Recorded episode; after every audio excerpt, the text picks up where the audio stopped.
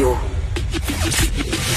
Le, commentaire de Luc La Liberté, une vision américaine, pas comme les autres. Salut Luc. Oui, bonjour Geneviève. Je profite de ta présence euh, pour souligner le fait que j'ai oublié de dire que c'était la fête de François Legault aujourd'hui. Euh, non, mais attends, c'est parce qu'il y a une vidéo euh, qui circule où on a demandé à des gens de lui souhaiter bonne fête. C'est un peu malaisant. C'est pas, pas super réussi comme vidéo. C'était, c'était le petit deux secondes bitch de l'émission. OK? C'est pas super. Mais, mais quand même, bonne fête, Monsieur Legault, qui va profiter du déconfinement. Il va peut-être pouvoir faire un petit party, hein, en fin de semaine? Sait-on jamais, peut-être? À 8, ça s'en vient, là? Il est mieux de respecter les règles sanitaires parce qu'on le guette. OK. Euh, on se parle euh, d'un acteur que je ne connaissais pas tellement. Euh, peut-être que je vis dans une grotte, là. John Cena, acteur, c'est un lutteur aussi, là, américain. Oui, voilà. il, il est obligé, en tout cas obligé on le, on le fait, je crois, s'excuser euh, à la Chine parce qu'il a qualifié Taïwan de pays. On sait euh, euh, que c'est un sujet qui est excessivement tabou pour la Chine. Puis tu sais, j'avais envie qu'on parle de ça tous les deux aujourd'hui parce que le marché chinois pour Hollywood est rendu incontournable avec la crise qu'on vit pour le cinéma en Amérique du Nord. Et c'est comme si en ce moment, toute l'industrie hollywoodienne devait s'agenouiller devant l'Empire chinois. Ben, c'est l'impression que ça donne et c'était très net dans le cas de, de John Cena. D'ailleurs, il est il est critiqué beaucoup sur les réseaux sociaux, dans les médias depuis qu'il a procédé à il a procédé, oui.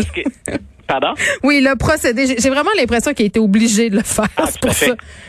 Tout à fait. Puis écoute, John Cena, en passant, c'est, tu disais, je le, je le connais pas bien. C'est, un peu le filon Dwayne The Rock Johnson. Donc, OK, il est reconnu pour ses gros bras, pour une, une présence très, très physique. D'ailleurs, il, s'excusait, puis c'est dans le cadre de la promotion euh, de Fast and Furious. Je pense qu'on est rendu à neuf le, le neuvième.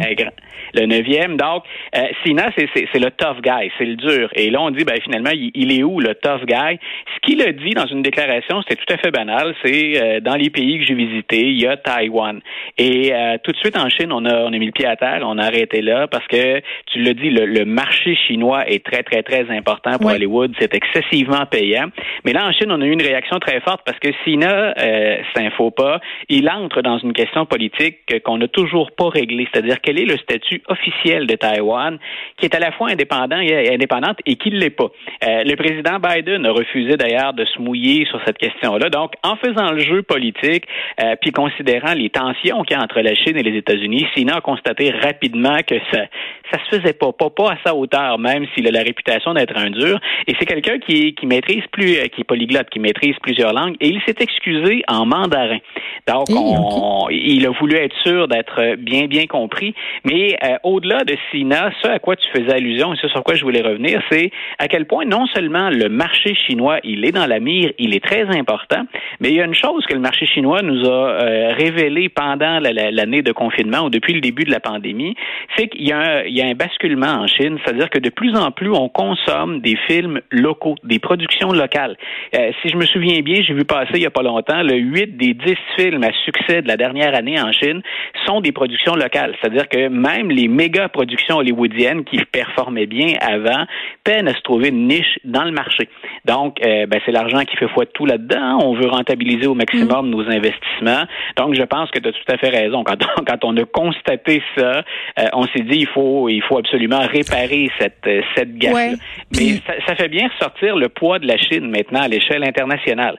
Quand on voit qu'Hollywood a besoin de ce marché-là, puis qu'on sent que le terrain est en train de nous glisser sous les pieds, ça met une vedette comme John Cena dans l'embarras, puis il doit revenir à la charge très rapidement. Oui, puis juste pour qu'on se donne une idée de l'importance de la Chine sur l'échiquier hollywoodien, là, dans le cas de Fast ah. and Furious, euh, le fait 400 millions de dollars au box-office chinois. 220 millions aux États-Unis. donc, euh, c'est de dire que la, Chine est rendue un joueur plus important euh, en ce qui a ah, trait au profit pour que nos auditeurs comprennent bien, non seulement John Cena s'est excusé pour ça, mais il y a une étude qui est sortie en 2020, puis ça tournait autour des, productions euh, hollywoodiennes des années précédentes, dans laquelle on dit carrément la Chine exerce directement ou indirectement une censure sur la production de films à Hollywood.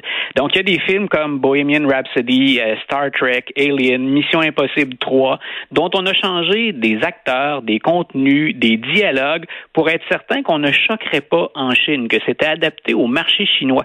Et là, on a dit, ben Hollywood, qui est bien sûr une machine à, faire du fric, en est rendu à épargner, grosso modo, ou à balayer sous le tapis les questions de reconnaissance des droits et libertés pour maximiser ses profits. Mais il semble qu'à Hollywood, soit on, est bien, on est bien informé puis on sait que quelque chose va choquer, soit on s'empêche de faire un film comme on l'aurait fait au, point de départ ou selon le scénario de départ pour être certain qu'en Chine, mm. on ne froissera personne. Ben, Mais on en est là. Puis Hollywood s'est toujours tenu près du pouvoir. On se rappelle que le cinéma hollywoodien a quand même été un formidable outil de propagande pour le gouvernement américain. Est-ce qu'il se placera à la solde des Chinois? C'est à voir. Mais remarque aussi qu'on voit de plus en plus d'acteurs chinois qui sont très, très connus en Chine, qui percent le marché américain. Ils sont présents dans les grandes franchises, les films de super-héros et tout ça. C'est des choses qu'on voyait pas avant.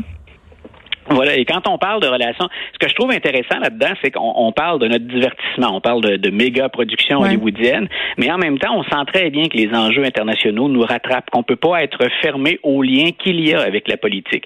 Donc, quand on a parlé de Donald Trump et de la Chine, quand on parle de Joe mm. Biden et de la Chine, faut toujours garder un œil sur dans quel contexte, bien entendu, Hollywood mm. fonctionne et le poids qu'il y a sur les, les, épaules des dirigeants américains, sachant très bien que l'influence au plan économique, là, maintenant, c'est la Chine. Money comme on dit. Euh, une info qui est pas en lien avec cette histoire-là en particulier, mais qui pourrait peut-être euh, mettre euh, en scène la Chine également. le studio hollywoodien MGM, qui est notamment derrière les, la franchise James Bond, va être racheté par Amazon, une transaction de 8,5 milliards de dollars, 8,45 pour être plus précise, mais rendu là. C'est comme, ce sont des milliards de dollars. Amazon qui a quand même des accointances très, très serré avec la Chine. Puis, puis je me disais, et pour les Netflix de ce monde, là, euh, la game vient de changer avec Amazon qui fait son entrée dans la cour des grands. Tout à fait, ça non plus. Hein. C'est le genre de nouvelles, souvent, c'est une transaction financière, on a tendance à passer par-dessus, puis et ben voilà, ça, ça en dit long aussi. Puis en passant, quand on dit que tout est dans tout, euh, ce qui est drôle dans, dans ou ce qui est cocasse, c'est comme ça que je devrais le formuler dans, dans l'achat, c'est donc Jeff Bezos qui achète MGM, et c'est MGM qui détient des banques d'enregistrement qui ont jamais été diffusées de The Apprentice.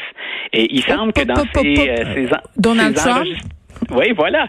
Il semble qu'on entend Donald Trump s'exprimer à l'endroit des femmes, à l'endroit des minorités de façon plutôt grossière et insultante. Alors on se dit, ben Jeff Bezos qui a eu, euh, qui a eu maille à partir déjà parce qu'il est propriétaire du Washington Post aussi. Donc comme il a eu maille à partir avec Donald Trump, on dit qu'il pourrait être tenté de divulguer ces informations-là dont personne a la teneur au complet jusqu'à maintenant. Donc tu vois les ramifications. On revient sur la politique encore. Oui, puis j'ai c'est beaucoup de pouvoir entre les mains euh, de Jeff Bezos. oui. Euh, là, euh, Luc, faut qu'on fasse le point sur un truc que je vois circuler euh, depuis quelques jours et c'est des théories qu'on entendait depuis le début de la pandémie là. puis je veux qu'on fasse attention à comment on va en parler là pour pas que ça soit récupéré. la théorie qui veut que la COVID-19 viendrait d'un laboratoire chinois revient en force. Ça serait peut-être pas si fou que ça. le docteur Fauci aussi a fait des commentaires là-dessus. Faut faire attention. Là, on n'est pas en train de dire que, que le virus a été créé de toutes pièces dans un laboratoire et C'est pas ça qu'on est en train de dire. Là. Non, mais en même temps, tu vois, il y a des signes qui montrent que l'idée n'est pas morte. On l'associe essentiellement aux conspirationnistes, aux théories du, aux théories du complot. Euh, Joe Biden vient de demander au service de renseignement américain de redoubler d'ardeur. Et ce que le docteur Anthony Fauci, qui n'est pas un complotiste, du moins jusqu'à preuve du contraire, hein, c'est un scientifique qui est respecté sur la planète. Grosso modo, ce qu'il dit, c'est je peux pas vous dire que ça se peut pas parce qu'on n'est jamais allé encore au fond de l'histoire. Je peux pas, hors de tout doute, vous dire n'allons pas là. Hein, c'est pas. Donc, il y a beaucoup plus d'arguments pour dire que c'est une transmission entre l'animal et l'humain, l'origine de la COVID-19, qu'une mhm. fuite de laboratoire. Mais effectivement, il y a toujours ce doute qui plane quand on regarde les premières réactions de l'Organisation mondiale de la santé, euh, quand on connaît le manque de transparence du gouvernement chinois, euh, puis quand on regarde les renseignements dont on a disposé ou encore les sources qu'on a étudiées depuis le départ, ben on pourrait dire, hein, on donnera pas de chiffres parce qu'on les a pas, mais on pourrait dire à 99% on est à peu près sûr que c'est une transmission de, de, de l'homme, de, de, l'animal à l'humain. Mais comme il reste toujours un certain pourcentage, même s'il est très faible, ben allons au bout de la, de la réflexion. Et c'est un peu ce que Joe Biden a dit il y a pas il y a pas longtemps, il y a euh, peut-être une heure ou une heure et demie à peine. En même temps, Luc, on se parlait des tensions entre les États-Unis puis la Chine. Est-ce que rendu à ce stade-là, ça ferait-tu donc bien de trouver un coupable par rapport à la pandémie qui a mis le monde entier à genoux et que ce coupable-là, ce soit la Chine? On. Ben voilà, ce qui, ce qui est toujours troublant là-dedans, c'est la, la, la, qualité de l'information puis la récupération de l'information. Si on est très critique du côté occidental ou du côté américain à l'égard de nos sources, puis on est bien placés tous les deux parce qu'on on travaille dans les médias régulièrement, puis on voit à quel point on peut être euh, critiqué ou que le travail des Oui. médias dans l'ensemble est critiqué, il y a quand même une plus grande transparence de notre côté. Et ce qui nous manque là-dedans, c'est euh, une transparence du côté chinois. Donc, ça ouvre la porte à bien des spéculations quand on sait que c'est l'appareil d'État qui est derrière ça ou qui gère ça, et que ce n'est pas la première fois que la Chine aurait menti ou dissimulé une information, ou encore que l'Organisation mondiale de la santé est, a été sous la mire, hein, où on a braqué les projecteurs sur l'Organisation mondiale Oui, ça a de la pris du santé. temps avant qu'on déclare la pandémie. Voilà, puis on, on a dit, ben, il me semble que vous brassez pas la Chine beaucoup. Hein, c'est, puis bien sûr, il faut voir, il y a de, le- il y a l'origine de, de, de, de, de l'Organisation mondiale de la santé, il y a du financement, il y a un jeu politique là-dedans à partir du moment où on passe par l'ONU. Mais tout ça, donc, vient un peu brouiller les, les pistes. Et tout ce qui brouille les pistes, ben, on le sait, sur les réseaux sociaux, c'est ensuite décuplé, hein, c'est multiplié. Donc, moi, j'espère qu'on obtiendra le, le- le fin mot de l'histoire, même si jusqu'à maintenant, tout donne à penser qu'il n'y a pas de, de, de responsabilité d'un laboratoire en jeu jusqu'à maintenant. Très bien, on se parle demain, Luc. Parfait, bonne Bye journée. bye.